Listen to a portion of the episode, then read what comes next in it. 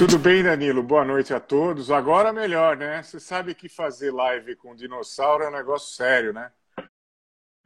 Dá trabalho, não tem como, né? Tudo bem? Você sabe, eu também vou dar uma ajustadinha aqui. Você tá. sabe que eu também sou um dinossauro, viu, pô? não, você não. Você não sabe o que é dinossauro. Você é muito jovem. E aí, tudo bem? Finalmente. Tudo bem, tudo bem. Só levantar aqui um pouquinho mais. É. Tudo bem. Tá me vendo como, bem? Como, como estão vocês? Tá eu me vendo, vendo você bem. Graças a Deus. Estou vendo você bem. Agora melhorou. Isso, vendo e escutando. Só estou te vendo de lado, né? Acho tá. que o telefone está tá de lado. Deixa eu pôr em pé, peraí. Vamos lá, cara. Vamos, Melhorou? Ter um papo bacana. Melhorou Demais. agora? Agora sim. Agora, agora sim. estamos no mesmo, no mesmo tamanho. Damos um tra... deu, deu um trabalho danado pro pessoal da Estritopia, viu? Um beijo aí pro ah, Rafa, para Lucy, pro Hector. Pro Hector, né? É, pro, pro, é, pro Diegão. Bacana, né? É verdade. Muito legal. Muito e aí? E aí, Agra, tudo bem? Tamo bem, estamos aqui na, na luta, né, cara? Não tem jeito, tem que, tem que ir fazendo o melhor que a gente pode, né? Com esse problema é, aí, mas, tá, mas tá bem, graças a Deus. Eu estava batendo um papo com o pessoal aqui, enquanto tá. eu entrava, é, falando que hum. é, como que essa pandemia impactou, né? Uh, a mim, com certeza você também, é. e além de um, um, excelente comentarista, você também é professor de inglês, um coach, né? Isso. Então, para mim, que não consigo, não consigo dar treino de basquete online, né? Não, não acredito nisso. É. Então, impactou diretamente nas transições, é. dos treinos de basquete. Conta um pouquinho também, Agra, hum. como impactou você. É, então, só para as pessoas que estão me conhecendo agora, né? Ah, eu uh, sou professor de inglês como segunda língua, uh, na verdade, há 35 anos. Eu trabalhei na Associação Alumni aqui em São Paulo e em alguns colégios como Santa América, Lourenço Castanho, é, por 23 anos, mais ou menos. E eu dou aulas particulares depois de aposentado, a partir de 2016. E tive que começar nessa tecnologia que eu não domino muito, a dar aulas particulares de inglês. Então, eu tenho alguns alunos, como hoje, por exemplo, eu tive três aulas, que durante essa pandemia aí eu iniciei, eu também, como você, não acreditava muito nessa coisa online, de Skype e de FaceTime, mas tive que começar ainda. Por enquanto, é, é mais fácil do que entrar na live do Streetopia, mas estamos indo. É isso aí, coach. E eu hum. dei uma pequena adiantada para o pessoal, né, enquanto estava tá. esperando aqui, ah. é, de alguns assuntos, por exemplo. Pois não. Nós sejamos de gerações diferentes, né? É, é. Nós tivemos os mesmos técnicos durante um tempo bastante parecido e bastante tempo. Né? É. Então, então para os amigos aí que estão na live com a gente, na verdade, nós nem jogamos contra, nem, não, nem jogamos a favor. Mas eu sempre fui um cara que acompanhei muito o basquete mesmo depois que eu parei de jogar. Então, eu sempre tive por você, e, e aqui vai um pouquinho de confete, os amigos não estranhem, mas eu tenho uma admiração profunda por você. Por quê? Porque eu sempre gostei de pensar que a postura, a atitude, a forma de jogar, a forma de se relacionar com os companheiros, sempre me falavam muito que tipo de pessoa aquele jogador era. Então, mesmo sem nunca ter tido confrontos com você como jogador, ou jogar do lado, eu sempre admirei muito você, muito, é, como armador e a forma como você se encaixava nas equipes e etc. Então, nós tivemos, temos muita coisa em comum até hoje, mas duas delas que é, me lembram muito é, é eu, eu fui jogador do Cláudio Mortari e fui jogador do Edivar Simões. Edivar Simões no Monte Líbano, o Cláudio Mortari no Sírio e no Corinthians. Juntos, eu e você, você passou muitos anos com o Cláudio e muitos anos com o Edivar, né? Eu acho que você ficou oito anos com o Cláudio. Com o Cláudio, uns oito anos, com o Edivar, três anos. Três anos. Eu fiquei nove com os dois combinados, né? Só que é, era meio diferente como foi com você, como foi comigo. Porque você, os caras com esse jeito que você tem, compenetrado, sério, focado, é, doce, né? Você era um cara competitivo, mas doce. Eu era um cara competitivo, meio amargo. Entendeu? Então, o meu relacionamento com esses dois grandes técnicos da história do basquete brasileiro, um ano com o Edivar no Monte Líbano, depois cinco anos com o Cláudio no Sírio, depois mais três no Corinthians. É, eu era muito jovem e, muito uh, imaturo para a época, muito competitivo, então eu não entendia, por exemplo, com o Cláudio Mortari, que eu joguei no Sírio cinco anos, que eu tinha na minha posição o Oscar de um lado, o Marcel do outro. Ele me punha pouco para jogar. Eu não entendia isso aí. Né, Mas fala um pouquinho sobre a sua experiência de jogar com esses dois caras, porque esses caras te adotaram, né? Na verdade, né? Sim, sim. É. Na verdade, cheguei na mão do Edivar com 18 anos, né? Um tá. garoto promissor, vindo lá do interior. Tá. Ah, sabe aquela história que da grande maioria, até de quem está acompanhando a gente, né? Que, hum. poxa, o tênis tinha que durar dois anos. E tudo, e tudo isso você sabe que é uma forma de mexer, né? é, né? Quando você é. chega lá e vê que você pode mudar a sua é, vida é. através do esporte, não tinha treino. Para mim era sempre jogo. Né? Claro. Isso a gente, tem, a gente tem muito em comum. É. é poucas vezes eu fui para a quadra para treinar, eu ia para jogar, eu ia para dar o meu melhor. Eu sei como é. É. Né? Era a chance que eu tinha de, de realmente mudar a minha vida. E o Edivar realmente me adotou, ele me dava bronco, o Edivar sempre foi um cara mais, mais durão, né? O Edivar sempre, sempre. foi um cara que, na época, ele dava tapa na cabeça, terminava treino, ele, ele agredia é. é, verbalmente, ele agredia, ele empurrava você, ele te desafiava. É agressão, ele te desafiava. Né? Mas eu falo que eu amo o Edivar Simões porque ele me deixava na quadra. Então, na hora do jogo, ele fazia tudo aquilo para o meu ah. melhor é. Os meus erros no jogo, ele me perdoava. Os meus acertos, ele batia a palma. Então, quer dizer, ele me deixava na quadra. Então, jamais eu poderia é, não adorar o Eduardo é. mesmo no meu pós-carreira, quis muito me ajudar. E o Mortari é um caso de é. oito anos, e com o Mortari, até sem falar do basquete, ó, Agra, quando eu torci meu joelho na Pirelli, é. a Pirelli acabou acabou, terminou a temporada com o Danilo com o joelho torcido. Isso para o atleta é claro. algo terrível, você sabe. Né? Claro, claro. Entramos na sala, eu, o Claudio Mortari e o José Carlos Brunoro, que era o gestor da Pirelli. Sim, sim, sim. E a frase do, do Cláudio, isso hum. fica marcado, eu tinha 21 anos, hoje eu tenho 50. É, eu só quero que você continue pagando o Danilo e pague a operação do Danilo para ele poder seguir a vida dele. É. Então, como eu não vou admirar um cara desse? É. Então, é, é, sem falar de todo, sempre onde ele foi, o Claudio sempre teve um time bom, ele sempre me levou, eu era um dos caras de confiança dele, até por esse lado que você falou, não deixava é, vestiário ficar ruim, não deixava não, os caras abaixarem não, a guarda, ele tinha que estar sempre pronto ali para ganhar. Eu sendo titular, e muitas vezes fui reserva no time do Cláudio, né? Porque tinha o Rato no time, né? durante os três anos eu era banco do Rato, então era reserva, mas eu, eu tinha meu espaço ali no time do Cláudio. E ele me levou sempre para onde ele foi, e até terminamos em 2007, no último ano, ele foi técnico da Ubra São Bernardo, foi o último ano que eu tive com ele, atleta. É. Então, você falou essa coisa do vestiário, né? E, e, eu vi uma live com o Chamel e com o Leandro, aqui no Stritopia também, semana passada, né?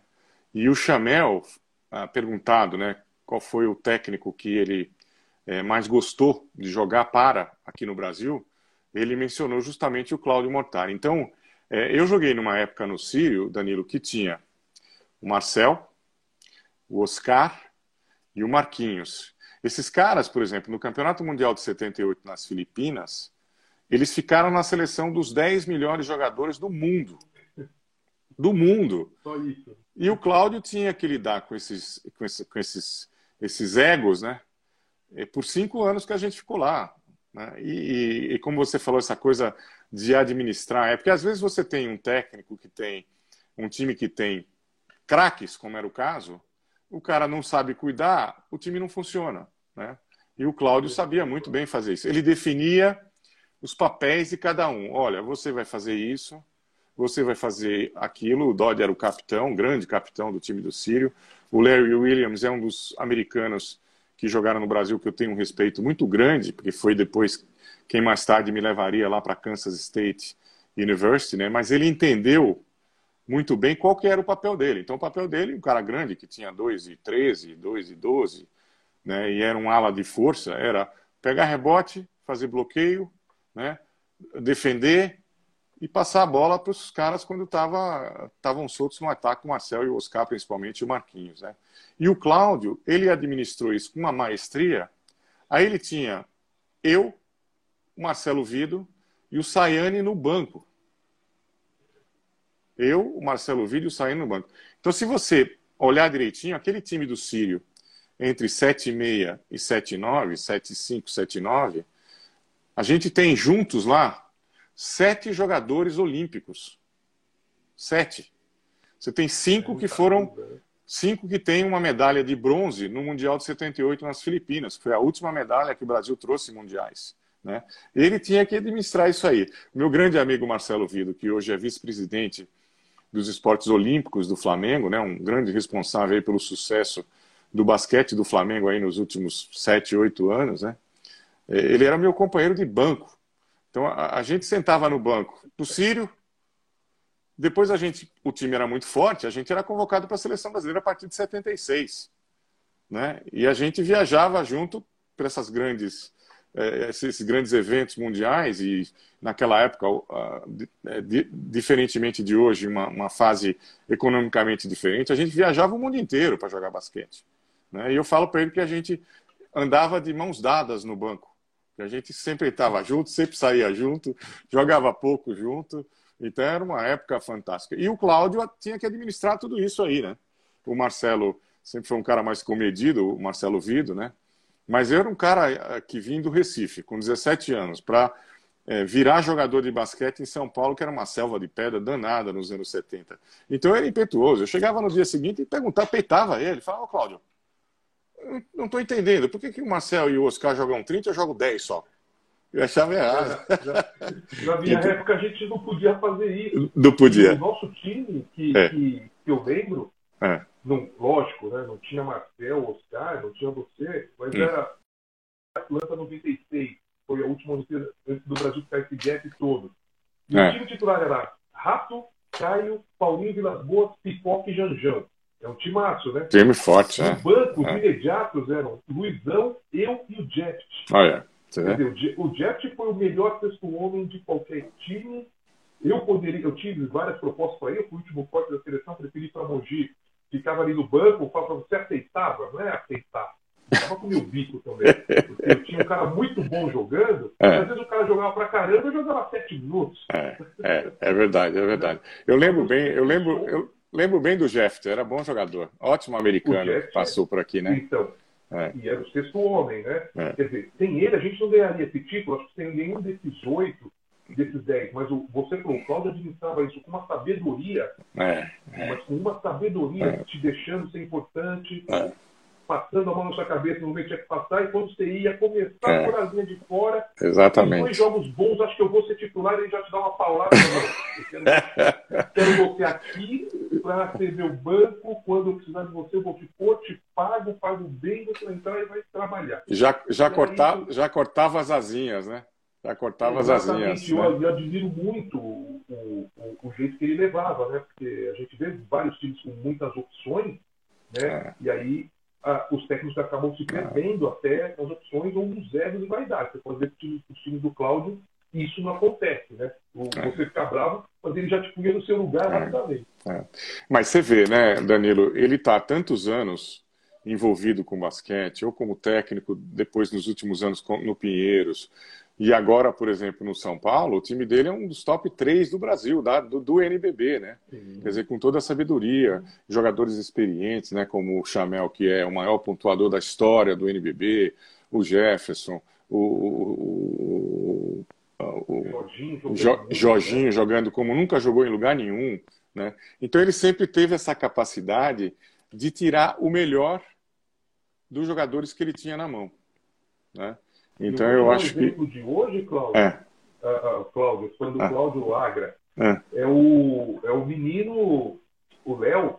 Léo Mendo. Léo, como ele está jogando. Léo Mendo. Como ele está jogando. É, né? ele, é, tem ele jogado muita bola. É. Exatamente. Um é. bom jogador e voltou, ele é um dos melhores alas, um dos melhores jogadores do MTV. É, é, é. e foi recuperado. Agora, agora vou te falar, o, o, o, o Edivar, né, que também foi campeoníssimo, né, em todos os lugares que passou, no Monte Líbano, principalmente com aquele timaço né, que tinha o Monte Líbano, ele, ele, ele, ele fez muito sucesso e eu eh, tive a oportunidade de jogar fora com um ótimo técnico na Kansas State University. Na verdade, o, o Jack Hartman, ele foi o primeiro técnico do Michael Jordan em campeonatos internacionais, que foi o Pan-Americano de 79 na Venezuela, né? E também era um ótimo técnico e tal. Mas o Edivar, eu nunca tive na minha carreira, e eu passei por Sírio, por Monte Líbano, por Palmeiras, por Pirelli, por Corinthians, eu nunca tive um técnico para dar treinos. Estou falando de treinos, como dava o Edivar sabe? Era de uma qualidade, de uma intensidade, e ele cobrava muito de você no treino, né? Aquela, aquele foco, aquela concentração que ele ia te cobrar depois no jogo. Então, para mim, foi muito enriquecedor trabalhar com esses dois caras na minha carreira. Para mim também, você sabe que você já até acompanhou lá os treinos da D14, muito eu procuro tirar de cada técnico que eu tive, ah. né? mas o, o, meu estilo de dar o treino é o estilo totalmente Edivar. A D14, a, a D14 pode ser que tenha nossos amigos aí que estão acompanhando que não saibam o que é. A D14? Tem muitos nossos amigos talvez estejam seguindo que não saibam o que é. Ah, sim. Então, é... A D14 é boa. Ela surgiu. Olha o jabá aí, meu irmão. Ela surgiu de um sonho que eu sempre tive, que era de dar um treinamento de acordo com aquilo que eu pensava. Né? É. Com os técnicos, acho que a gente vai entrar nisso no próximo assunto, é. da, da, categoria de base. Tá. Mas no clube, eu não podia fazer aquilo que eu queria fazer, do tá. jeito que eu queria. Porque Agora, Danilão. Eu precisava, é. eu precisava ganhar jogo, né, Aga? Entendi, então, entendi. na D14, eu não tenho essa competição, eu dou treino é. extremamente parte técnica. Tá. Parte técnica. Não entro na tática, não é, é só parte técnica. Explica para mim, Danilão, e para os nossos amigos, o que, que significa D14. Então, vamos lá. Desde Danilo 14. 14 é de um número que eu joguei a vida inteira. Todo tá. mundo acha que era 14 por causa do Oscar, né? É. Não é. é. Eu fui 14 por causa do Paulinho Shade. Por incrível que pareça, quando você é criança, é. Você se espelha em quem está perto de você. Tá. Era, o Paulinho Shade era quatro, quatro anos mais velho ah. que eu. Eu via aquele moleque jogar e falava, poxa, quero jogar não. com esse cara. E era, era um... Não era o Oscar. O Oscar não era acessível para mim, né? Foi um grande jogador. Paulinho Shade foi um grande jogador. Lembro muito bem dele, o pai dele, o pai dele, o seu Paulo, né? Para os mais jovens, o Paulo Shade foi é, presidente da Federação Paulista de Basquete, foi dirigente do Esporte Clube São Bernardo, quando muita, muitos anos né, ele fez o São Bernardo sobreviver como time de basquete, você que é de São Bernardo, né? Então, eu te mostrei aqui, isso aqui, ó. Sensacional. O pessoal está perguntando dessa tatu aí. Então, né? essa tatu é o seguinte, é a Olimpíada. E o outro, e a outra coisa que tem aqui, Danilão, que é outra coisa que a gente tem em comum, é o é. pi. É o pi da, da física, da matemática, tá? é o símbolo do pi. E o pi, o valor dele, não sei se você lembra, eu faltei muitas aulas de matemática e de física, era muito ruim de exatas, né? Então, é, é o 3.14. Então, outra coisa que nós temos em comum, e é por isso que eu gosto tanto de você, eu acho de graça sempre, eu gostei de você de graça. nem, eu nunca tinha falado uma palavra com você, eu já tinha a admiração, o respeito por você. Depois eu vim conhecer por intermédio do Neto, né? E a gente vai contar essa história aqui com a televisão. Mas o, o 3.14 é o seguinte: eu comecei a jogar no Clube Português de Recife com a camisa 14. Vim para São Paulo, joguei com a camisa 14 no meu começo no Círio. Depois eu vou contar o resto dessa história. Quando eu fui para a universidade, em Kansas State, a minha primeira camisa lá também foi a 14. Então eu sempre usei a 14. No Sírio, eu usei a 14, mas que quando você vai lá ver aquela galeria dos campeões mundiais lá no, no ginásio do Sírio, na arena do Sírio lá, eu estou no número 10. Por quê? Porque um dia o dirigente falou assim para mim, olha, eu vou precisar ceder a sua camisa 14 para um jogador que está chegando. Entendeu? E eu falei, olha, mas é doutor Rui Dipp, grande diretor do Esporte Clube Sírio. Eu falei, doutor Rui, eu estou aqui já há dois anos usando essa camisa, é a minha camisa que eu usava lá no Português do Recife por cinco anos, dos 12 aos 17. Eu não gostaria, não. Ele falou, eu acho que vai, vai ter que ceder, porque esse jogador ele só vem se ele tiver 14. E eu falei, fiquei bravo, nervoso, não sabia quem era. Depois ele me falou, olha, é o Oscar que está vindo aí do Palmeiras. Então você vai ter que ceder a camisa para ele. Eu contei essa história para ele num bola da vez, ele deu risada e falou: Ah, se eu soubesse, eu não teria pego a 14. Mentira, obviamente, né? Mentira. Né? Mas aí eu tive que ceder. Mas eu sempre usei a 14 também, Danilão. Sempre usei. E, e esse símbolo aqui é por causa disso. As três camisas mais importantes da minha carreira eram sempre a 14. Viu? Legal, e deixa eu falar. Pois não. Perguntar sobre a base, né? Então fomos técnicos de base. Eu fui só um ano. Né? Fui no Palmeiras, 2013, fui técnico do Sub-16, é. fomos vice-campeão paulista, no final perdemos o paulistano 2x1. Tá. E o jogo desse jogo foi lá, inclusive, né? Então, hum. se eu tivesse tido a, a, a, a ganhado a fase de classificação, tivesse jogado em casa, tinha mais chance de, de, ter sido campeão no meu único ano como técnico. É, Gostei muito da experiência, gostei muito mesmo. E vi que não era para mim, Agra. É, gostava de passar, é. gostava de trabalhar, gostava de fazer. Em 2013, os agentes já estavam atuando muito, principalmente nessa categoria 2016, então eu tinha que lutar muito contra pais, contra um monte de coisa, contra a gente também, porque você está falando uma coisa e nós passamos por isso, né, Agra? Que é legal. A gente, eu não sei se é o único caminho, ou com certeza o caminho que eu falo não é o único. É. Mas eu tenho certeza que ele vai te levar. Vai é. te levar pelo menos próximo, porque eu fiz ele. Então você falava uma coisa, aí vinha a gente falava outra. E a gente, poxa, tão calejado, fala, pô, não tem alguma coisa que não está legal aí. É. É. Né? Eu lembro é. que eu perdi um jogo de uma equipe marcando os outros. Eu, eu achei que você tinha ficado. Eu, eu achei que você tinha ficado mais que um ano. Não, fiquei um ano só. Eu fiquei, ah. porque aí no outro ano eu fiz um pedacinho do 13, mas o 13 já, já era jogos de final de semana, pegava muito com jogos, na época tinha o Band Esportes, fazer Liga TV, NCAA, confrontou as agendas, aí não dava, né? É. Mas eu lembro que é, eu perdi um jogo para um time marcando zona 2-3 o jogo inteiro, olha. Hum. E, e eu, particularmente, eu não, não gosto, mas eu não posso lá errado. Não, o sistema do é. cara cabe a mim treinar meu time ir lá e vencer essa zona 2 3. E você vê que o melhor é quem ganha, não é quem está ensinando, quem está. Então, ou seja, falei, quer saber? O salário já não era lá essas coisas o salário de coach. Olha, salário de coach é duro. E você vê, nós estamos falando, você está falando que você trabalhou num clube, num clube de tradição, um clube grande aqui em São Paulo, que foi o Palmeiras, né? E, eu, eu... a base, eu não posso reclamar de quanto eu ganhei, não. Mas... Então, e eu, eu trabalhei, por exemplo, eu também tive esse, esse momento meio loucaço, né? Loucaço. E eu trabalhei no Sírio três anos e dois anos e meio no Paulistano, que são dois clubes hoje. Na época o Paulistano não era tanto quando eu cheguei, mas o Sírio já era de muita tradição, né? De muita tradição. E mesmo assim era um negócio complicado. Além, eu na minha época eu não tinha agentes, né? Não tinha complicação com agentes. Eu tinha complicação com pais em geral. Tinha complicação, tinha problema com pais em geral, porque é, é uma é uma cultura, né, que precisava, por exemplo, na minha opinião, quando você quer mudar hábitos e comportamentos é, nas categorias de base, eu acho que você também tem que trabalhar junto com os pais. Os pais, como nas escolas, têm que ser parceiro parceiros né, nessa educação do atleta, do jovem atleta. Né? Então eu tinha muita dificuldade, principalmente no Sírio, é, com, com o relacionamento com os pais. Depois do paulistano já foi um pouco mais tranquilo, porque quando eu cheguei no paulistano, era um pouco menos competitivo. Né? Então a, a gente não tinha tanta dificuldade assim com pais.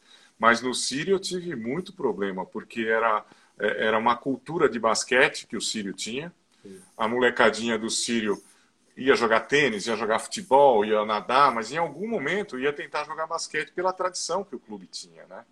E, e aí era, era, era complicado. Mas hoje, Danilão, eu tiro o chapéu para os técnicos de adulto, uh, de categorias de cima, por exemplo, sub-21, sub-19.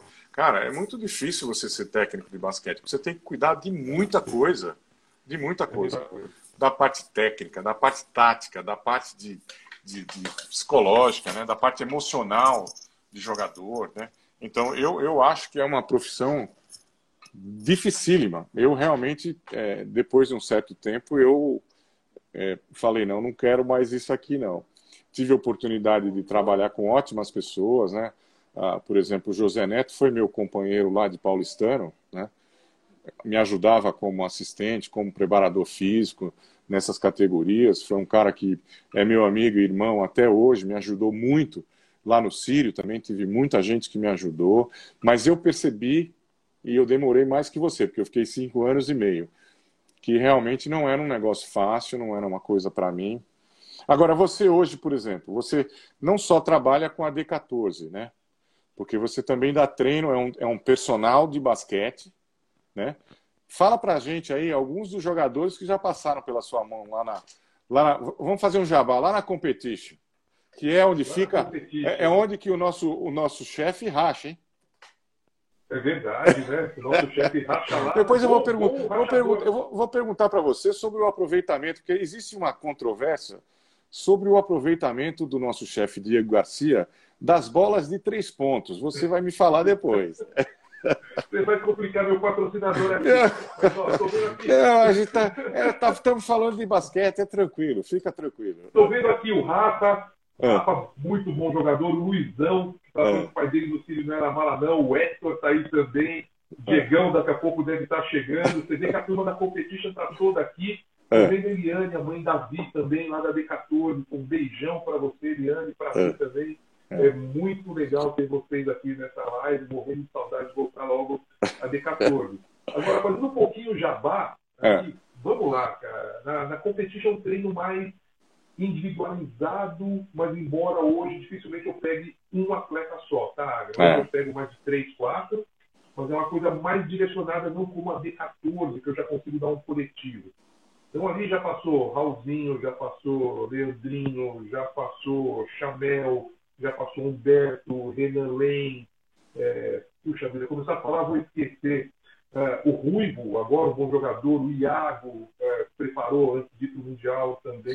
O, o, Lucas Bebê treinou bastante com você também? Treinou bastante comigo, o Lucas é. Bebê também. E é. muitos, mas muitos mesmo me procuram é. em categoria de base. Né? Então, tá. ali, tá. aqueles atletas do, do sub-13 ao sub-19, o Brunão, que estava no Palmeiras, foi Paulista agora, antes da gente parar, estava fazendo ali um, um intensivão comigo também. Tem um atletas, Nenê já foi também, olha o Rafa ali me lembrando, Nenê passou por ali. Então, quer dizer, atletas muito bons e meninas também, né? Foi a Nicole que está em Kansas, agora só não sei se Kansas ou Kansas State, mas a Nicole. A, a, a Nicole, eu, eu converso com ela de vez em quando, porque ela está na Kansas University. Eu estudei na Kansas State University. São 60, 60 milhas de distância, tá? Então, e são os maiores rivais. É um dos grandes clássicos do basquete universitário americano, seja feminino ou seja masculino, Kansas State e Kansas. E então eu brinco muito com ela. Ela está se formando agora, né? Ela foi o último ano dela, né? E jogou quatro anos lá em, na, na Kansas Jayhawks são inimigos, mas eu, eu sempre converso com ela, trato ela muito bem, sempre faço uma brincadeira ou outra sobre isso. Desculpa, mas passou lá também. É, passaram grandes jogadores como personal com você, né? Então, para as pessoas saberem é, o, o, tipo de, de, de treinador, né? De, de, de, de cara, da, da, capacidade que você tem como treinador. Eu já tive, para os amigos que estão acompanhando agora, a oportunidade de ir com o Danilo é, em algumas clínicas, em alguns camps, né? Em Recife, em Florianópolis, em Campinas, o em alguns, alguns lugares de elite, né, que eu fui com você. E uma coisa que sempre me chamou a atenção é justamente os seus treinos, né? o, o, o seu treinamento específico para jogadores, dependendo da posição, ou quando está todo mundo junto. E, e, e, uma das coisas mais legais, Danilo, que eu acho a seu respeito, e eu não estou querendo jogar confete em você, você sabe, eu sou um cara muito sincero e muito honesto, né?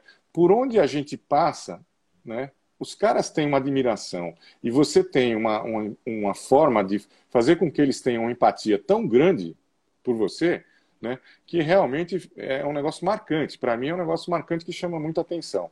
Entendeu? Sabe, André, uma coisa é. que eu faço, que é. quando a gente foi para Florianópolis, sempre que você estava em casa, você não ficou ali no hotel, é que, pô, eu tenho três lesões muito sérias na minha perna direita. Sim. São duas Sim. operações de cruzado anterior e uma de ruptura de tendão de Aquiles total. Tá. E o meu corpo dói muito. Até é. hoje, né? Eu tenho a Irlanda, a Patrulha tentou, também. você está com quanto, você tá, você tá com quantos anos, Danilo? 50, Águia. 50, tá certo. 50. É. Então eu chego mancando, às vezes a competition meus alunos também. Então eu faço isso com uma paixão. Mas com uma paixão que, é, cara, eu sei, eu sei. Essa dor, é. ela some, é. termina o treino, ela volta tudo de uma vez de uma é. forma arrebatadora. Né? É. Durante o treino, agora, você, você, você, né? você sacaneia muito os seus alunos. Ah, eu sou competitivo. Você sacaneia, você sacaneia. Por quê? Porque você era um ótimo arremessador, que na, durante uma boa parte do, da sua época, você ainda você já tinha a bola de três pontos, né? Na sua época. Eu joguei numa época que até 84, por exemplo, não existia a bola de três pontos. Quando você começou e se firmou como jogador profissional, já tinha essa bola de três pontos. O que, que ele faz, pessoal? Acaba o treino da D14, ele pega os molequinhos. Eu tenho a honra, eu tenho a honra e o prazer de dizer que na inaugura, no treino inaugural da D14, eu estava presente e tive a oportunidade de conversar lá com os meninos e com os pais, né, que eu acho muito importante. Eu estava lá na abertura. O que é que ele faz com os molequinhos? Ele aposta arremessos de três. Se ele faz a bola de três, os molequinhos têm que correr. Acompanho ele nas redes sociais. Todos os vídeos que ele posta né? Ele, ele faz a bola e os molequinhos correm. Eu nunca vi ele correndo. Eu nunca vi ele é fazendo uma flexão. Eu nunca, eu nunca vi você fazendo uma flexão. Você sacaneia os moleques. Você, bota, você põe os moleques para correr, pô. Eu não sei se na competition é assim também. É. é legal você puxar isso, que a gente sempre está para passar algumas coisas, né? E é. com esse exercício eu tento puxar a competitividade. Sim, sim. sim é. Arremessar comigo, quantos arremessou bem na minha vida? Com um moleque de 13, 14, 15, é. 16, não é. tem nem comparação. É. Então, arremessei muito na minha vida. É. É, não tenho mais a pressão. Eu falo para os estão jogando com um cara que treinou mais que vocês, não tem pressão nenhuma, se eu perder, eu vou correr. Quer dizer, então, Sacanagem. Têm, mas eles têm mesmo é. ir para casa pensando, perdi desse cara, mas no próximo ah. ganhar. É. Porque era Quer assim dizer, que eu ia fazer a, casa, a cada derrota de jogo. É. Eu, eu, então, eu, eu acho, eu acho assim. É. Isso é outra coisa que eu acho que a gente automaticamente sempre teve uma empatia, porque eu sempre falo sem nenhuma, nenhuma falsa modéstia. Eu, eu, eu passei por quatro gerações do basquete brasileiro. A minha geração e a minha geração acima da minha, né, que era, por exemplo, o Marquinhos, o, o Fausto, o Carioca, o Robertão, né, é, esses caras, eles eram muito talentosos, muito. Adilson, Carioca, Fausto, Robertão, eram demais. A minha geração anterior, você tem uma ideia, como eu sou dinossauro, eu joguei com o Mosquito. Eu joguei com o Hélio Rubens, eu joguei com o Biratã. Né? Depois a minha geração era o Marcel, o Oscar, o Gilson, o Marcelo Vido, era também uma geração muito talentosa. E eu tive que sobreviver esses caras todos, né? Entendeu? Então eu, eu não tinha o mesmo talento desses caras, mas eu era muito competitivo. Então essa coisa da competitividade me ajudou muito a eu ser aquele cara coadjuvante, porque eu, eu, por exemplo, quando eu cheguei de Recife aqui aos 17, né, e eu fiquei até embora para os Estados Unidos, eu não fui titular, Danilo, hora nenhuma, nem no Sírio, nem na seleção. Fui embora para os Estados Unidos porque eu queria jogar. Cheguei lá na Kansas State University, no, meu primeiro ano, na minha posição jogava um cara chamado Rolando Blackman, que jogou no Dallas, foi um All-Star mais de 10 anos. Quer dizer, no meu primeiro ano eu fui reserva lá também. Entendeu? Saí para jogar, fui reserva lá também. Quando voltei para cá, é aí que eu comecei a jogar um pouco mais. Mas eu era muito competitivo. Eu, eu, eu, eu o, o, que eu não tinha, às vezes, de talento natural, ou, de um talento que tem pessoas, você sabe disso, né? O talento é um negócio muito importante. Tem gente que tem o talento para o jogo. Tem gente que tem. Tem gente que tem. Não é? Você sabe disso. Você é um personal coach, você sabe disso. Agora, tem gente que tem que trabalhar muito. Então, eu tive que trabalhar muito para alcançar o que eu alcancei. Entendeu? Então, eu fui um jogador olímpico, eu fui um jogador medalhista mundial, eu fui um jogador que jogou numa universidade que era top 25 nos meus três primeiros anos. Até hoje, Danilão, eu sou o, o brasileiro que foi mais longe no college basketball, que você comentou. Depois a gente vai falar sobre essa coisa da TV, mas que você comentou, sabe como é competitivo, né? Mas sempre sobrevivi muito nessa coisa da, da competitividade. Então eu gosto muito quando você fala para os moleques, ó, oh, vamos apostar aqui. Aí os molequinhos vão lá e perdem. As pessoas talvez não lembrem, mas num All-Star Game que teve no Ibirapuera, com 12 mil pessoas lotado, no All-Star Game do NBB, no jogo de celebridades, olha, que tinha bons jogadores, hein? Cadum, né? Você, você aos 47, com uma perna só, você foi o MVP. Você lembra disso? Ah, eu lembro, é. eu lembro. Mas então, cara, é, é o tom da competitividade, né? Tem é. um jeito doce. É. É. Esse jeito doce, e é impossível viver ao meu lado porque eu vou querer estar tá competindo é. em tudo, cara. É. É. É. é. Tá, tá na nossa essência, né? É verdade. É. Então, eu tenho, eu tenho um filho, o meu filho Pedro tem 30 anos. Ele, durante uma, uma parte da vida dele, ele jogou no Círio, depois ele jogou na FEA, na USP. Então, a gente sempre frequentou o Círio, somos sócios do Círio, sou um cara eternamente agradecido ao Sírio, ao Esporte Clube Sírio. E a gente ia lá, eu ia pegar a bola para ele no fim de semana para ele treinar quando estava na USP, etc, etc. E a gente sempre terminava o treino apostando o lance livre. Entendeu? Quando eu perdia, cara, eu não pagava o almoço, não, eu ficava bravo. não pagava, não. Então, isso eu acho que, para a gente, né, Danilo, no dia a dia, na vida, no esporte, ajudou muito essa coisa da, da competitividade, né? É, é. A nunca, a nunca está satisfeito com o é, resultado, é? Sempre é. saber que o limite dá para ser aumentado, é, né, é. Deixa eu te falar uma coisa. Vamos, vamos conversar um pouco sobre você na televisão, quanto tempo você está, porque eu não tenho certeza como é que você entrou, como é que foi, como é que é hoje em dia para você, etc. Vamos lá, aproveitando aí, nós estamos com bastante gente, aí, pessoal comentando aqui. Ah, hoje depois hum. do Jornal da Noite ali da Band, né, com esse recesso de NBA, tá. a gente gravou um programa aí, eu fiquei meio quietinho, não falei para ninguém, mas a Band fez um programa especial tá. sobre NBA. Então, tá. pô, o pessoal aí que gosta de mim, vai ser me espera como apresentador. Vamos lá, depois vocês deixam minha nota lá no meu Instagram. Eu quero que vocês é, assistam para a gente matar um pouquinho da saudade do basquete. Então, hoje, depois do Jornal da Noite ali, Tá. Vai ter um especial de NBA, né? É. Estou bem durão, foi o primeiro programa que eu fiz ali, mas daqui a pouco eu ajusto isso aí. Entrei, Agra, hum. e eu falo muito do relacionamento, né? Sim. Um dia eu estava em casa, sem jogador, não tinha muito o que fazer, não estava fazendo nada, na verdade. Me liga o Zé Neto. Pô, você quer comentar um jogo no Band Esportes? Se eu vou ter um jogo, não vou conseguir ir comentar. Ah, não cheio de vergonha. E eu via vocês comentando, era você e o Zé, né, pelo SPN. Isso. Pô, eu sempre tive muita admiração pelo seu jeito, você sabe disso, o seu jeito do Zé Boquinha de comentar. Pô, puta, esse cara comentando, eu não vou conseguir. Numa outra vez, o Neto precisou, eu fui. Fui. Isso é, isso é só para os amigos ficarem, é o José Neto, que foi campeoníssimo pelo Flamengo. É, foi assistente técnico da seleção brasileira, acho que uns 12 anos. Ele passou pelo Moncho Gonçalves, pelo Rubem Manhano, pelo Lula, né?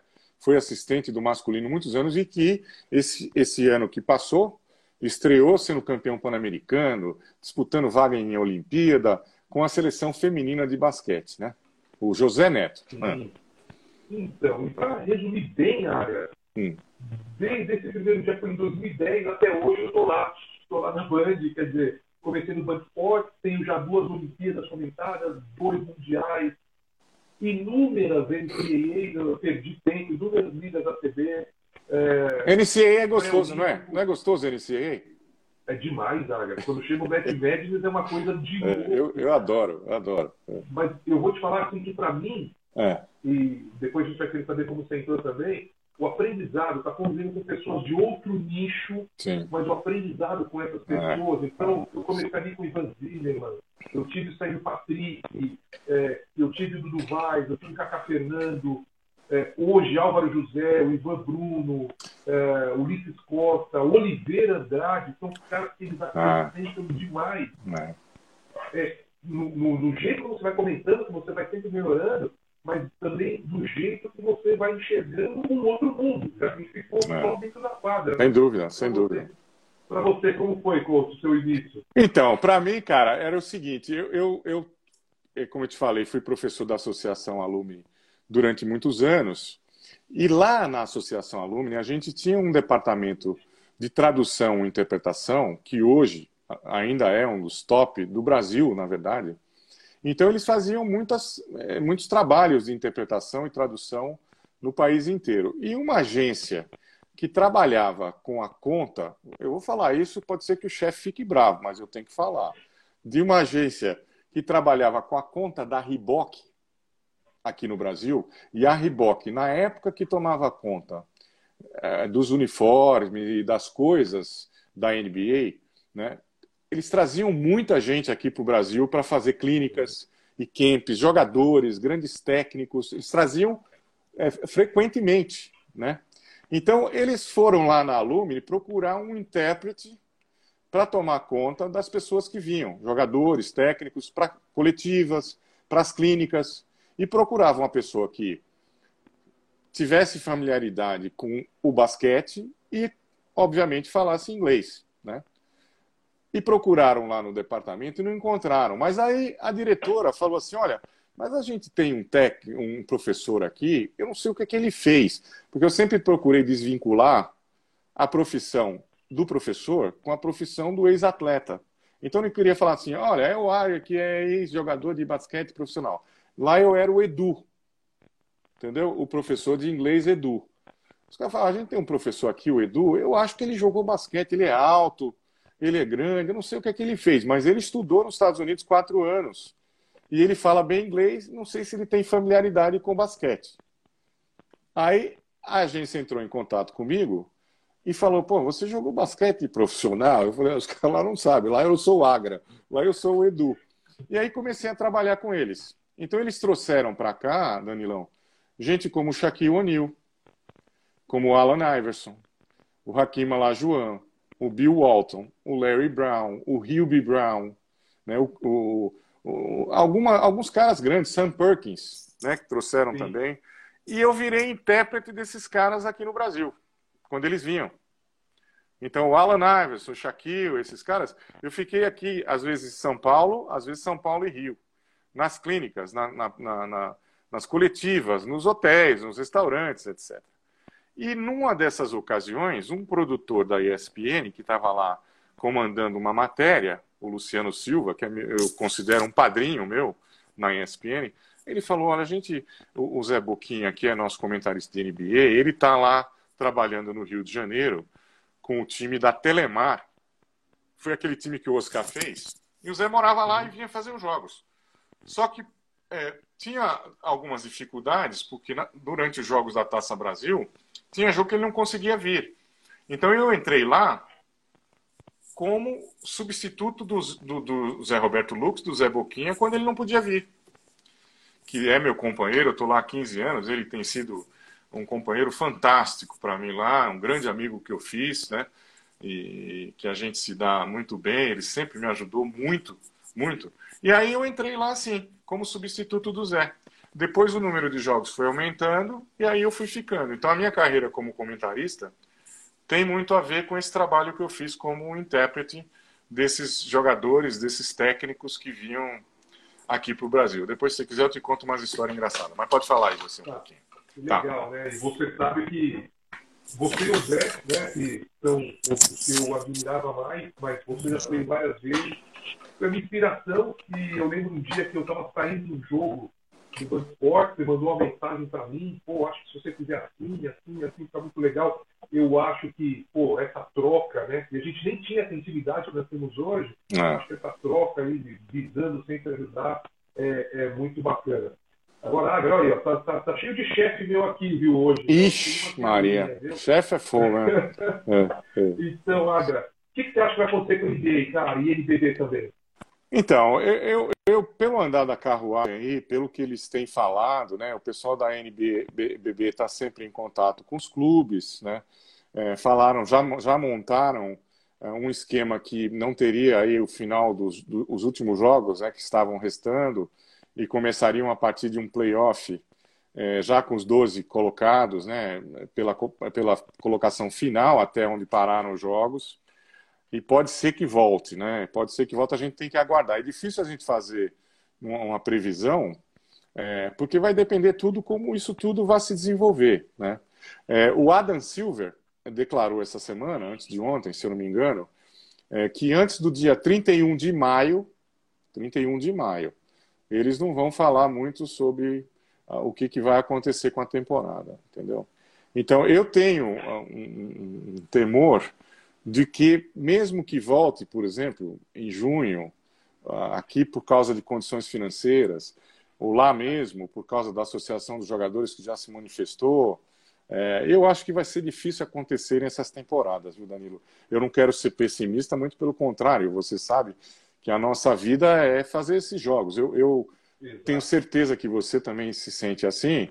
É uma forma para mim de ter entrado em contato novamente com esse jogo que eu amei a vida inteira, porque o, o basquete ele começou como um sonho, que eu tinha o sonho lá em Recife, menino, de ir para as Olimpíadas, depois ele virou uma paixão, dessa paixão ele virou um amor que dura até hoje. Então, o meu amor pelo basquete eh, nos últimos 15 anos tem sido muito em relação a essa coisa de participar, de acompanhar a NBB nesses últimos dois anos, a NBA nos últimos 15, o college basketball que eu sempre gostei muito. Eh, então, eh, para mim faz uma falta tremenda, enorme, emocionalmente falando, psicologicamente, me faz muita falta. Mas, infelizmente, sem querer ser é, pessimista, eu acho difícil que vá acontecer alguma coisa mais para frente. Espero então, que aconteça, espero que aconteça. Eu já tenho, eu, eu, eu igual o Igor aqui, né? É, eu já acho que o NBB não tem esse fôlego. É? É. Quando você fecha um contrato de patrocínio, pelo menos na nossa época, fechava um ano ou dez meses, é. então o patrocinador vai pôr esse dinheiro, eles têm que ser é. preparados. Eu não sei como é a negociação de cada um, se está recebendo, se não está, se diminuiu, se não está, mas quando é. voltar, dificilmente, nós estamos atravessando um momento muito difícil, né? É. Dificilmente você vai ter fôlego para mais dois meses ou mais um mês e meio. Então vai ter que ter uma postura aí muito é. muito difícil para o NBB, mas eu espero é. que consiga, nem que for jogo único, eliminatório, faz tudo no lugar. Eu acho Sim. que seria é. muito legal essa temporada ter um, ter um, um, um, fim. E a NBA também acho que eles vão inventar alguma coisa, Agra, porque o. o então, o, eles estão falando aí. Desse jeito, você é. acha que o ano que ele ia fazer o Lakers voltar a ganhar, os caras vão dar essa taquinha? Então, pode, pode ser que eles consigam realizar alguma coisa. Eu não sei se você leu sobre isso, mas eles estavam falando de, com essa coisa da tecnologia e etc., fazer um jogo entre as grandes estrelas da NBA de Horse. Você lembra de Horse? Você já deve ter Lembro. jogado. Então, você já deve ter jogado muito é. aí. Só para os amigos fãs do esporte que não têm a, a, a familiaridade, é um jogo que você faz o seu arremesso, o seu competidor tem que fazer um arremesso igual ao seu, pode ser uma bandeja, pode ser um arremesso de longe, pode ser um arremesso atrás da tabela. Se ele erra, ele pega uma letra. Então, e, e você forma a palavra horse. Completou, você perdeu, você está fora. E falaram aí de tentar fazer isso aí online, remotamente, né, cada jogador, para manter viva aí a chama da NBA no caso de, de voltarem os jogos, né, Danilo? Agora, o NBB você, você transmite né, já há algum tempo na Band, né? Vocês foram aí é, meio que pioneiros nessas coisas da, da transmissão. E eu comecei só o ano passado, retrasado, 2018. Então eu fiz 2018, 2019 a gente parou agora, né? É, e eu, cara, eu curti demais fazer o NBB curti demais, porque a NBA, a NBA, a NBA, a gente tem toda a informação, todas as estatísticas, você conhece os jogadores por causa do hábito de estar tá fazendo e estar tá estudando todo dia e vendo o resultado todo dia. Mas o NBB é uma coisa próxima da gente. Não é verdade? Então, por exemplo, eu, eu vou ver os, jogos, os times aqui da capital quando eu estou de folga da, da NBA, ou da NCAA, do, do, do college basketball. Eu estou de folga, eu vou no Paulistano, eu vou no Pinheiros, eu vou no Corinthians, eu vou no São Paulo. Eu adoro ver jogos da NBA. Então, quando você vai transmitir, você já deve ter sentido isso há mais tempo do que eu. Você se sente próximo aos caras.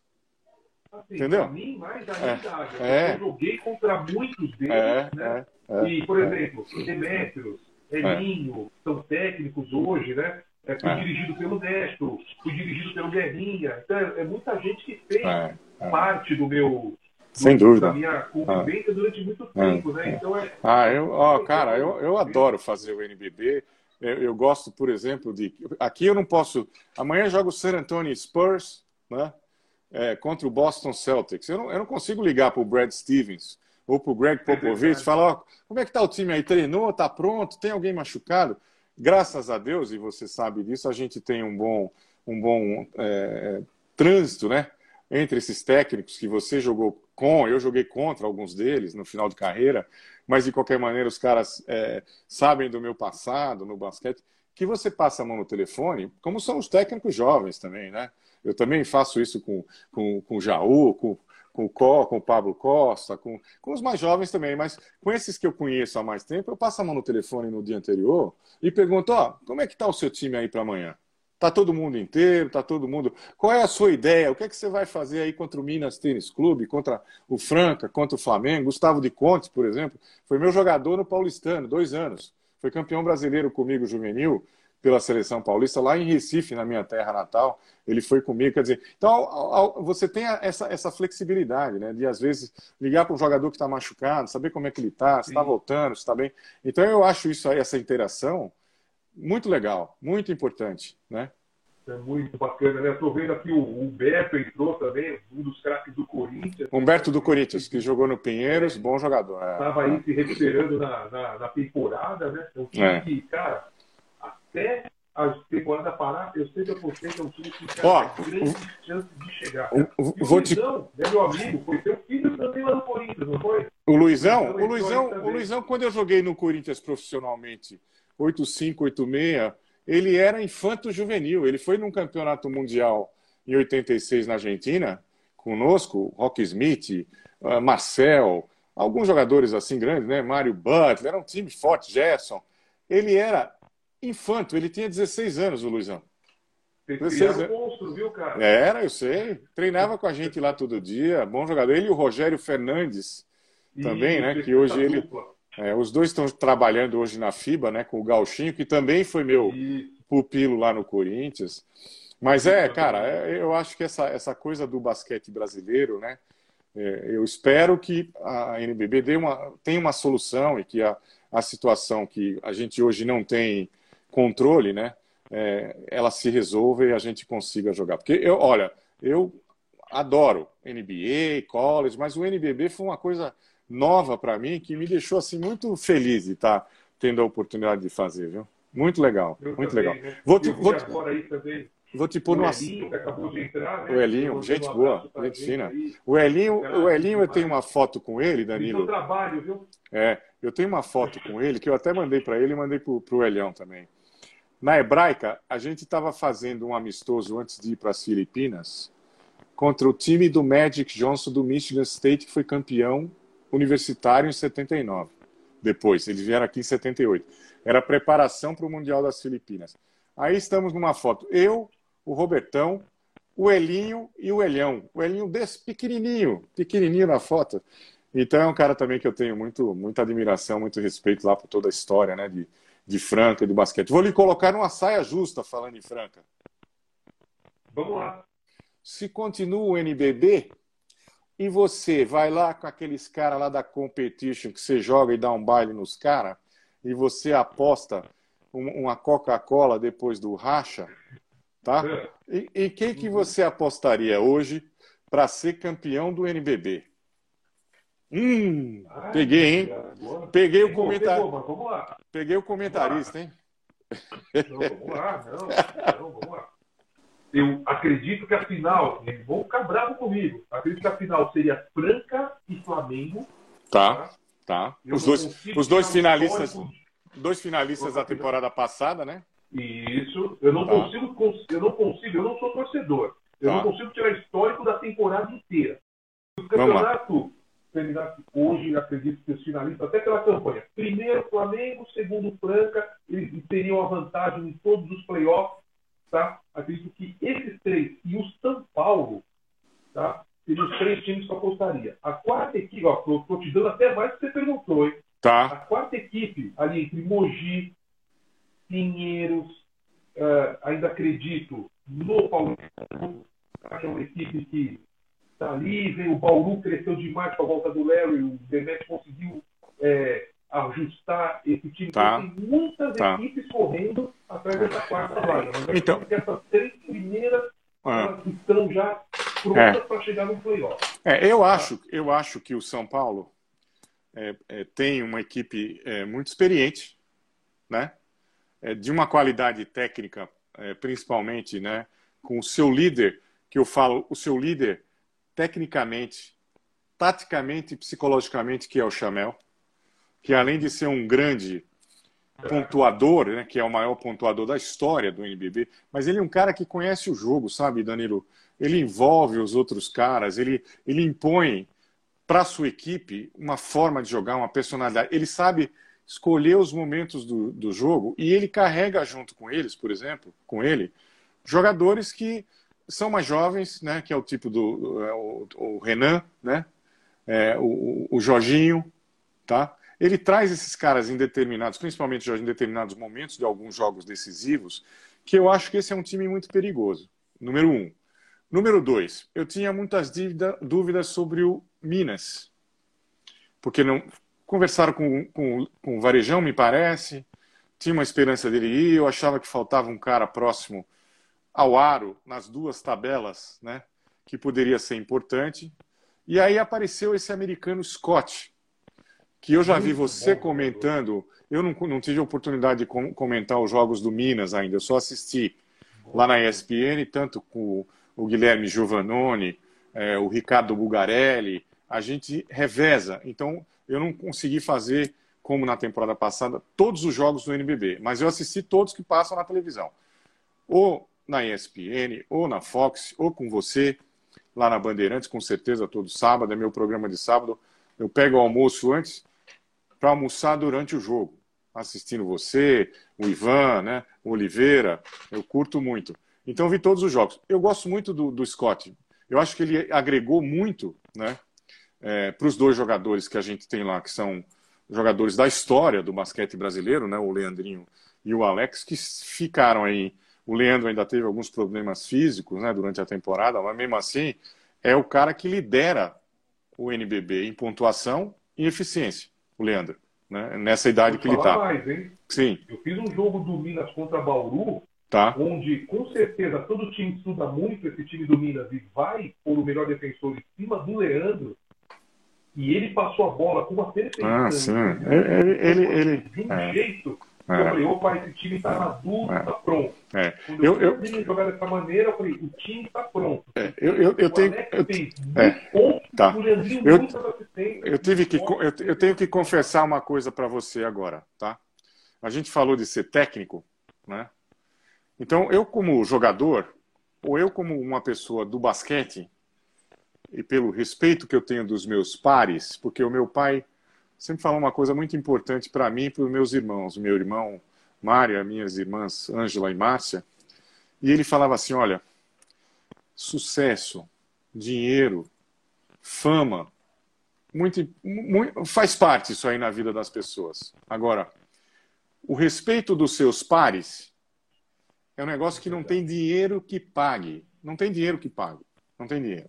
Então, eu é, tive uh, um, uma, uma, oportunidade que eu fiquei muito feliz e eu sou muito agradecido, e não é porque a gente está aqui conversando no, no, no, Instagram do Stritopia, mas eu tive a oportunidade e a felicidade o ano passado, em junho, de ser convidado para disputar o torneio Quais 54 de basquete de rua, lá em Paris, na base, numa, numa arena construída na base da Torre Eiffel. E eu tive a oportunidade de amenizar muito, mas muito, uma frustração que eu tive na minha carreira como gente de basquete, que foi não virar técnico. Quer dizer, eu fui técnico cinco anos e meio, mas eu nunca fui técnico de time profissional. Entendeu? E aí eu tive essa oportunidade que eles me convidaram para. Na verdade, não foi nem para dirigir, porque eu falei para eles desde o primeiro treino que a gente fez: olha, eu não sou técnico. Eu sou só uma pessoa que gosta de basquete, jogou basquete e acha que o basquete tem que ser jogado assim. Eu acredito nisso aqui. E eu tive a oportunidade, cara, de, de, de, de, ir com é, é, é, o Leandro Barbosa, com o Chamel, com o JP Batista, com o Gui Deodato, ah, com o Basílio, com o Dedé Stefanelli, com o Leandro Lima, né, que é o cara da, do basquete de rua lá da Rocinha, né, que agora está disputando uma vaga no Preolímpico, se for acontecer, com a seleção brasileira 3x3, sabe, com o Scott Machado, que eu acho um tremendo jogador, tremendo jogador, né? um outro amigo deles americano que foi junto. Então eu tive a oportunidade, Danilão, de ser técnico desse time por cinco jogos. Entendeu? Então as minhas frustrações que eu tinha de nunca ter sido técnico de adulto, de profissional, cara, isso aí me sanou de uma forma assim, e eu fiquei impressionado porque era assim, era um torneio e você ia lá, se ganhasse, continuava, se perdesse, caía fora. Em Paris, que todo mundo podia estar meio deslumbrado, né, de ir passear, né, lá em Paris. Né? Cara, aí chegou lá, esses dois caras, o Leandro, eu estou citando só eles dois, mas todos os outros foram muito profissionais, mas esses dois caras, por exemplo, se você leva num time esses dois caras, teoricamente esses dois caras são os líderes do time, tá certo? Cara, esses caras, assim, era, era assim, era para brincar, e no primeiro treino eu falei para os caras, ó, é o seguinte, a gente vai lá e tal, convidaram a Estritopia e tal, mas eu, eu não gosto de entrar em nada para perder. Nada. Nada. E esses é caras. Né? Foi um, um, treino no Clube Holmes e o Leandro falou para mim assim, no primeiro treino, ele falou assim: coach, é isso mesmo, tamo junto. E esses dois caras, junto com todos os outros, muito profissionais, todos, todos, a equipe inteira, mas eles lideraram por exemplo. Por exemplo, acabava o jogo, esses caras queriam comer e descansar, porque no dia seguinte eles queriam ganhar o jogo. Então eu fiquei muito impressionado com a atitude, por exemplo, do Leandro, do Chamel, e entendo porque esses caras continuam tendo muito sucesso nas equipes que estão. Então, o Alex, que a gente sabe que é um cara assim, faz eu acreditar que o Minas, se, se a gente for ter uma sequência, e com, com a estreia do Pablo Costa, que eu não conhecia muito o trabalho, porque ele ficou mais no Rio, no Macaé, eu fui assistir ele no Paulistano, fui assistir ele no Pinheiros, fui assistir ele no Corinthians. Eu gosto de ver esses técnicos, né?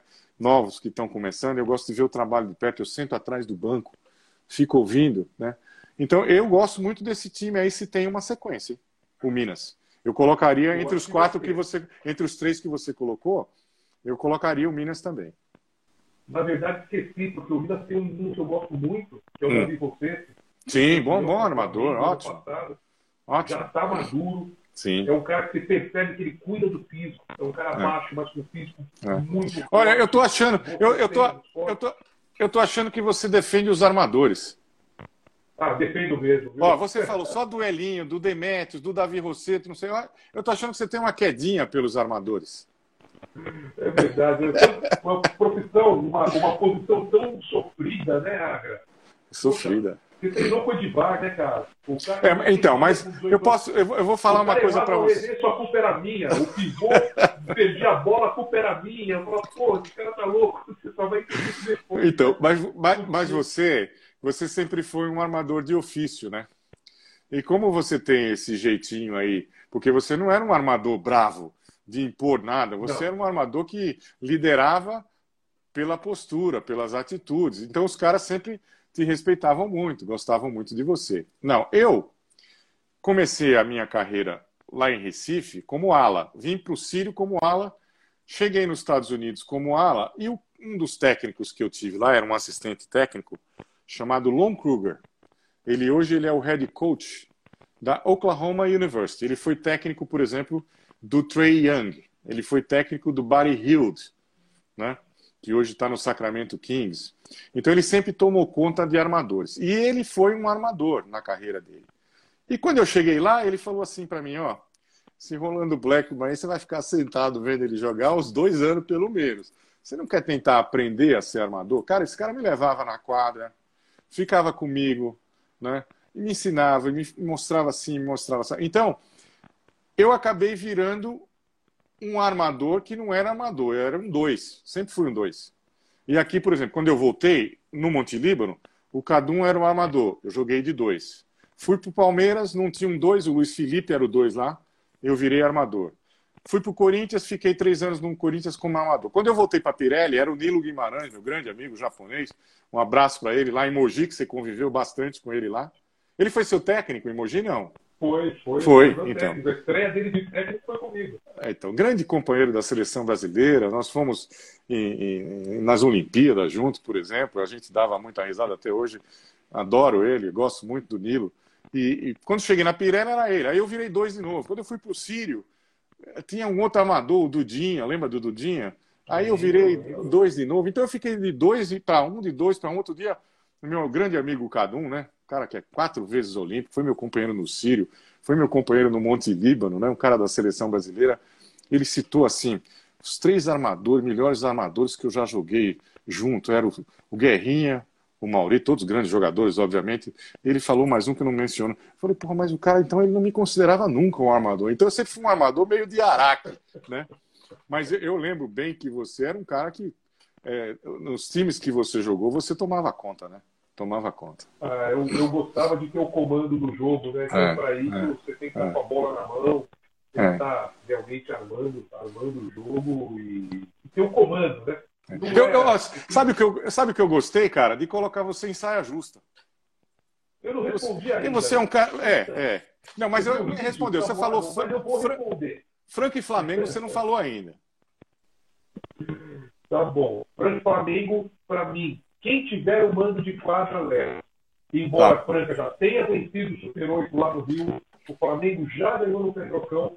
Eu não acredito que criou uma rivalidade Tá. Entre essas duas equipes, sadia, né? São as duas equipes que vêm chegando aí, talvez até pelo investimento, o Minas também tem um bom investimento, mas eu acho que o Franca e o Flamengo estão mais prontas, o Minas seria para uma próxima temporada. Uh, embora agora, pensando bem, as peças do time do Minas não ia ter surpresa nenhuma se o Minas entrasse nessa final, viu, Agra? É, e o São Paulo também. Eu gosto do São Paulo, eu gosto da experiência que tem o Cláudio, né? Eu acho que ele é um cara que é como você mesmo falou, né? O Cláudio ele é muito bom de trabalhar os elencos que ele tem na mão, ele faz os caras produzirem. Aqui a, a, a, a gente viu né, a, subida de produção que teve o Jorginho, né? Sem nenhum demérito aos outros técnicos que cuidaram do Jorge, tem também os anos, né? Que ele, ele é um ano mais maduro. Esse ano acho que a experiência é, lá nos Estados Unidos, na G-League, né? No time do Houston também deve ter sido importante na carreira dele, né? mas eu acho que o Cláudio realmente sabe mexer né, é, com os jogadores e trabalhar com os jogadores, etc, etc. Eu, eu, que não, eu, eu que não aprendi muito com ele lá atrás no Sírio, mas depois no Corinthians eu aprendi. Então hoje eu, eu sou, até hoje, muito grato ao Cláudio e todos os técnicos que eu passei né, é, por. Né? O Ari Vidal, que foi o cara que lançou essa, esse pessoal jovem na seleção brasileira, foi outro cara que foi muito importante na minha carreira também todas as vezes que eu estive em seleção brasileira, com exceção da Olimpíada de 84, em Los Angeles, que era o professor Renato Brito Cunha, né, foi na mão do Ari Vidal. Né, foi na mão do Ari Vidal. E aí, mais? O que mais você me fala? Ah, Gra, acho hum. que é isso, cara. Acho que conseguimos aí nos acertar com a tecnologia. Ah. Eu, eu, tenho mais duas, eu tenho mais duas, duas perguntas de saia justa. Então vamos lá, vamos embora. Vamos lá. Você está começando um time, você é o GM. Você seria um cara bom de GM, essa profissão nova que está começando aí agora no, no Brasil, que todo muito, time está pegando, o GM, né, o Tonhão lá no Corinthians, o Cadum lá em Mogi, gente do, do, do basquete né, tomando conta, bons caras e tal. Você é o GM, aí você tem que formar um time, aí você tem que pegar, e tem dinheiro, para pegar dois dos melhores amadores do país. Brasil. Tá bom? Do Brasil. Tá? Hoje ou na história. Vamos dizer que você voltasse na máquina do tempo e você pudesse pegar uns caras que você viu jogar como amador. Você só pode pegar dois. Fala aí para mim. Ah, eu vou, eu vou falar dos que eu vi, tá? Tá. Até porque poderia falar de Vara, Vladimir, é. eu não vi eles jogarem, mas, tá. poxa, a história fala por si só. É. Mauri. Mauri. Mauri. Tá. E, cara, é, as pessoas eles, eles, eles, eles, ficam incrédulos quando eu falo isso. É, esse aí que você está falando é, é o Mauri Poníqua de Souza, que é irmão isso, do Marcel de Souza, que jogou na seleção brasileira, jogou no Monte Líbano muitos anos, jogou em vários clubes, né? Mas principalmente no Monte Líbano e na seleção marcou muito, né? E o Valtinho Apolinário. Oh, esse, oh, esse cara, ó, oh, o Valtinho Apolinário, acho que ele hoje em dia, acho que ele mora em Franca ou perto de Franca. Isso. Cara, eu tinha uma admiração por esse cara, conversava com ele às vezes é, e, e, achei que ele, é, se tivesse jogado mais na seleção brasileira, né, ele seria um cara que teria marcado, né? Não, não era cara para ficar no Brasil, não. É, esse é. cara, ele fazia com o jogo, eu joguei muito é. contra ele. Valtinho ele Apolinário. Exatamente aquilo que ele queria. Né? É. Então, pô, você vai jogar contra o Internet, contra o Elinho, era muito difícil, muito bons jogadores. Mas às vezes você tinha o comando do jogo, às vezes eles pegavam. Era uma coisa de cara, eu, eu saía frustrado, não é que ele fazia 20, 30 pontos. Eu não conseguia ter o comando do jogo, deixar na minha velocidade que eu queria, fazer o que eu. Não, estava sempre com ele. Então, é um cara assim, com habilidade extrema, uma leitura de jogo, um bom arremesso. Para mim, um cara completo. Lógico, eu poderia falar o Eta, é, o Raulzinho, todos os caras mas eu também joguei com o Mauri, era outro cara que ele fazia o que ele queria dentro da é. quadra, é. comandava o jogo, com uma, é. sabe, ele, ele, era aquele líder de vocal também, é. né? É. é. ele punha todo mundo, ele não, não se afobava em hipótese nenhuma. Então eu ficaria ali com o Mauri e o Valtinho. O Valtinho, Valtinho muito bom jogador. É, é, é. é eu, eu joguei numa outra época que eu joguei, na minha opinião, com, do, com dois dos grandes armadores da história do basquete brasileiro, que foi o Fausto Gianecchini, lá, lá de Franca, né? E com o Nilo Guimarães também, que era um, um armador fantástico, fantástico, fantástico. Além desses todos que você mencionou, né? O Guerrinha, o Cadum, o Mauri, o Valtinho, né? A gente teve sempre grandes armadores, né? Essa é a saia justa número um. A saia justa número dois. Você jogou com muitos pivôs de qualidade. Muitos. Muitos de qualidade, né? Eu também tive a oportunidade de jogar com o Marcos, de jogar com o Bira, etc. Né? Mas se você tivesse que pegar dois pivôs mais da sua era, mais agora, dois pivôs para montar o seu time junto com esses armadores aí, quem seriam? O primeiro que esses dois armadores vão ficar no banco, eu ia ser titular, tá? Quando desse meu joelho, eles iam entrar. Tô brincando lá. Ah, ah, Mas um, com certeza, com certeza, um cara assim. O Israel. É. Israel, ele voltou da Itália para em Guarulhos é. ali naquele time com a gente. É. É. Foi um up para minha carreira, para minha vida, é. conviver com um cara que tinha um nível internacional daquele porte. Israel, para você ter uma ideia, Agra, era aquele cara que eu tomava um. Eu sempre marquei muito bem, mas eu tomava é. um corte. Ele cobria o homem que ia fazer a bandeja, atrapalhava ou dava o toco, pegava a bola, dava na minha mão e ia dando bronca da defesa para o ataque.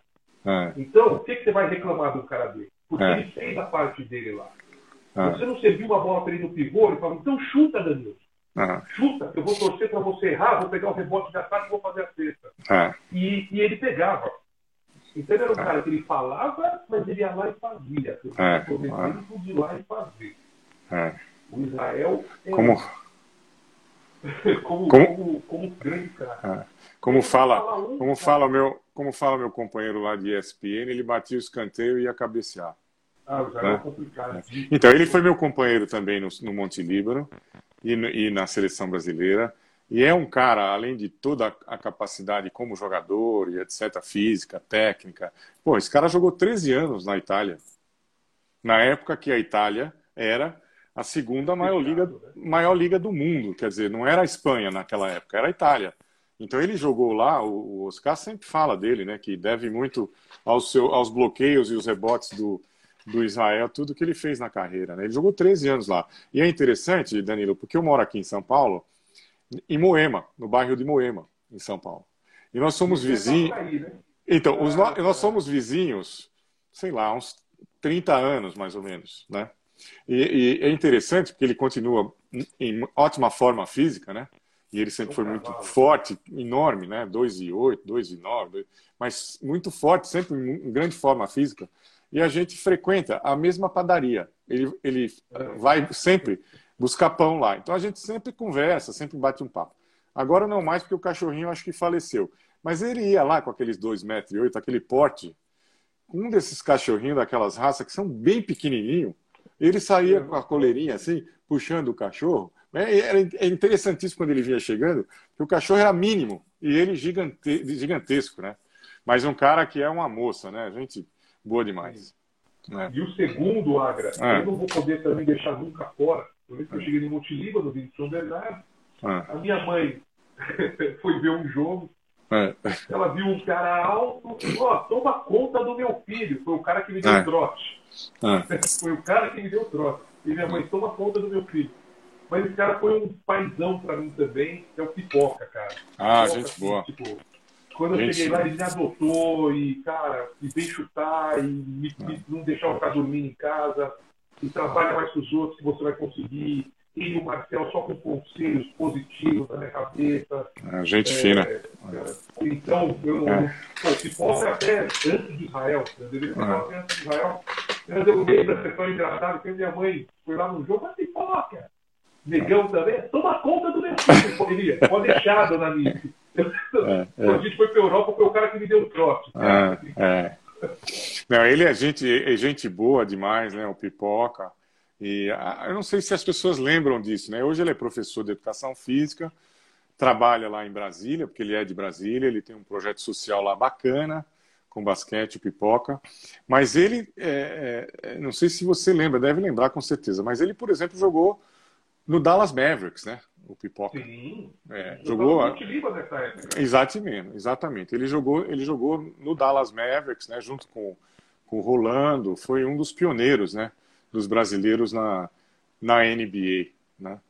Então é um cara que, que eu sempre tive muito respeito por ele como jogador, como pessoa. Aqueles encontros lá que a gente se encontrou o ano passado, esse ano, infelizmente, o encontro do Monte Líbano, né? Foi cancelado por causa desse problema que a gente está tendo. Mas no ano passado a gente se encontrou lá no encontro dos ex-jogadores do Monte Líbano, né? E o Pipoca estava lá, eu e você estávamos lá também, né?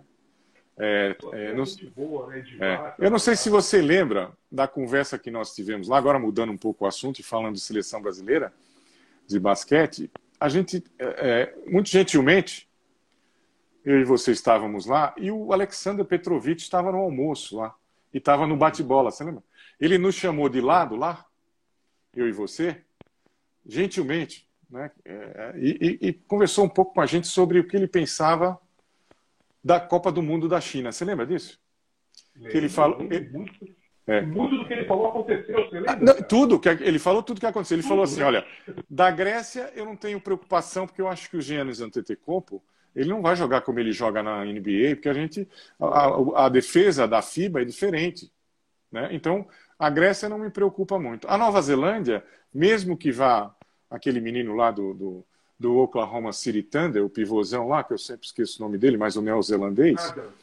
É, é, o Adams. Também não me preocupa porque ele não é muito técnico e tal. E Montenegro, de todas essas ex-Yugoslávias, é o time mais fraco. Classificou porque pegou um pré-olímpico fácil. Lembra disso?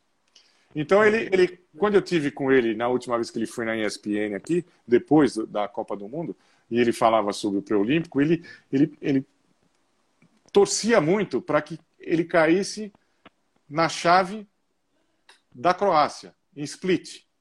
Que ele falou: caindo aí a gente tem chance de classificar. E eu aprendi, depois daquela lá, que não dá para duvidar dele. O que, que você acha se for acontecer esse pré-olímpico? Né? É, qual, é a, qual é a sua previsão aí da, da seleção brasileira? Porque é, aparentemente o, o, nosso técnico, né, que usaria esses caras que estão tendo uma grande, é, um grande, uma grande performance no NBB, né, os mais veteranos, o Alex, o Marquinhos, o Leandro, etc., usaria já agora em junho. Mas isso não vai acontecer tem um ano mais. O que, que você acha? Eu acho que o melhor dos mundos, Agra, é, é? se pudesse escolher um sorteio, tinha que ser esse mesmo que caiu. Porque se você é. caísse com a Grécia de novo, com certeza ela vinha com outra postura, você sabe que postura diz muito. Se você cair com a Eslovênia, se você cair, quer dizer, não tem outros times Não, e chave, chave, chave no Canadá, chave na Sérvia, né? Exatamente. É, então, é. melhor dos mundos tá ruim, tá? Porque tudo é muito difícil, em nível mundial jogar basquete é muito difícil, mas dos males, o menos pior, nós hum. acabamos pegando aí uma, uma chave que nós podemos sonhar. E vou mais além, ainda levaria todos esses caras que iriam agora, ainda levaria, que é um pré-olímpico, é muito difícil, é. da experiência acima de tudo. O Caboclo acho que entrou muito bem, o Felício tá, tá legal ali, os pivôs, mas o Eto é fundamental. Se você tiver o Raulzinho, pode levar sim. Se você tiver o Marquinhos, leva o Marquinhos, o Leandrinho tem que ir, porque a gente precisa de muita experiência nesse momento. Sim. É um momento. Não, e, e esse. E esse, o esse, último tiro deles, é. né?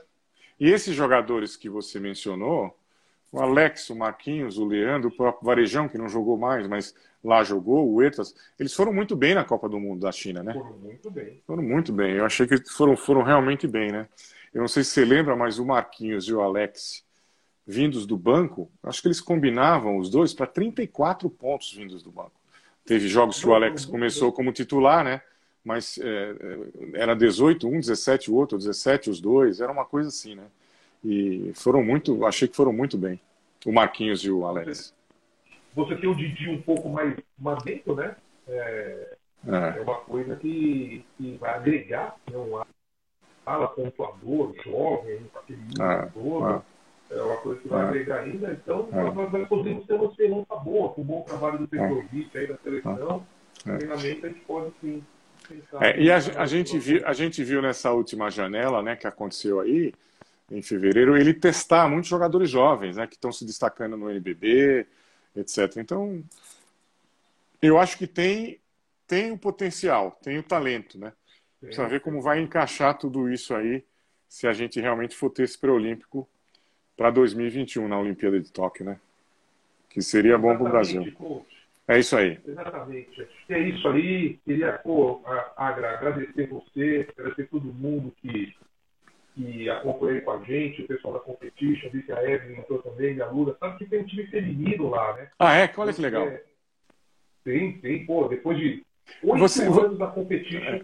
oito ah. anos, pô, consegui ah. montar um time feminino desde o ano passado. Bacana. A gente aí correndo é. com as meninas, é. fazendo um belo trabalho. Eu já tenho mais de 15 mulheres que jogam basquete lá. De vez em quando a gente até faz um, um amistoso, tá? Então, ali é para ali é para todo mundo. Né? E agradecer meus alunos da Competition, meus tá. alunos da 14, aqueles que curtem nosso trabalho também nas transmissões. Obrigado mesmo, de coração. Não, eu que tenho que agradecer, né? A gente também fica muito agradecido à Estritopia é, pela oportunidade, né? A gente tem, eu tenho tido uh, o privilégio, né? Nos últimos, nas duas últimas edições do Estritopia de participar lá, de ser uma espécie de embaixador para ele, estar lá presente. É, eu, eu, tenho uma ligação muito antiga e afetiva com o Parque do Birapuera, porque eu sempre joguei muito racha lá, mesmo quando era profissional, eu jogava muito racha lá no Parque do Ibira.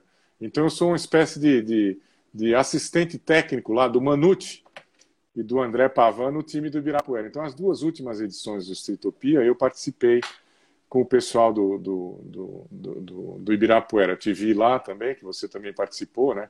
Então, pô, cara, é, para a gente é um privilégio fazer parte desse movimento é, que faz aí todo o basquete em geral. Então, toda oportunidade que, é, que eu tenho de, tá, de, estar envolvido de estar uh, próximo a gente, a pessoas como você, nos camps, nas clínicas, é, para mim é um bônus muito grande, um bônus muito grande, viu? Tá bom? Então, um grande tá abraço a você, sucesso. Obrigado. E, e vamos ver se a gente se encontra mais aí nas clínicas e nos camps, né? Assim que passar por isso. Eu, é, eu tô lhe devendo uma visita, porque eu fui na, na inauguração, depois não voltei lá na D14, preciso voltar Precisa lá. voltar. Preciso voltar. A molecada te adora lá e eles Bacana. cobram. Bacana. arrumar de você tô, lá na nossa tô, volta. Tô devendo. Tá bom, Danilão. Muito legal. Um grande abraço, Agra. Um, abraço a você, um abraço a todos. Tchau, tchau. Boa noite. Tchau, tchau.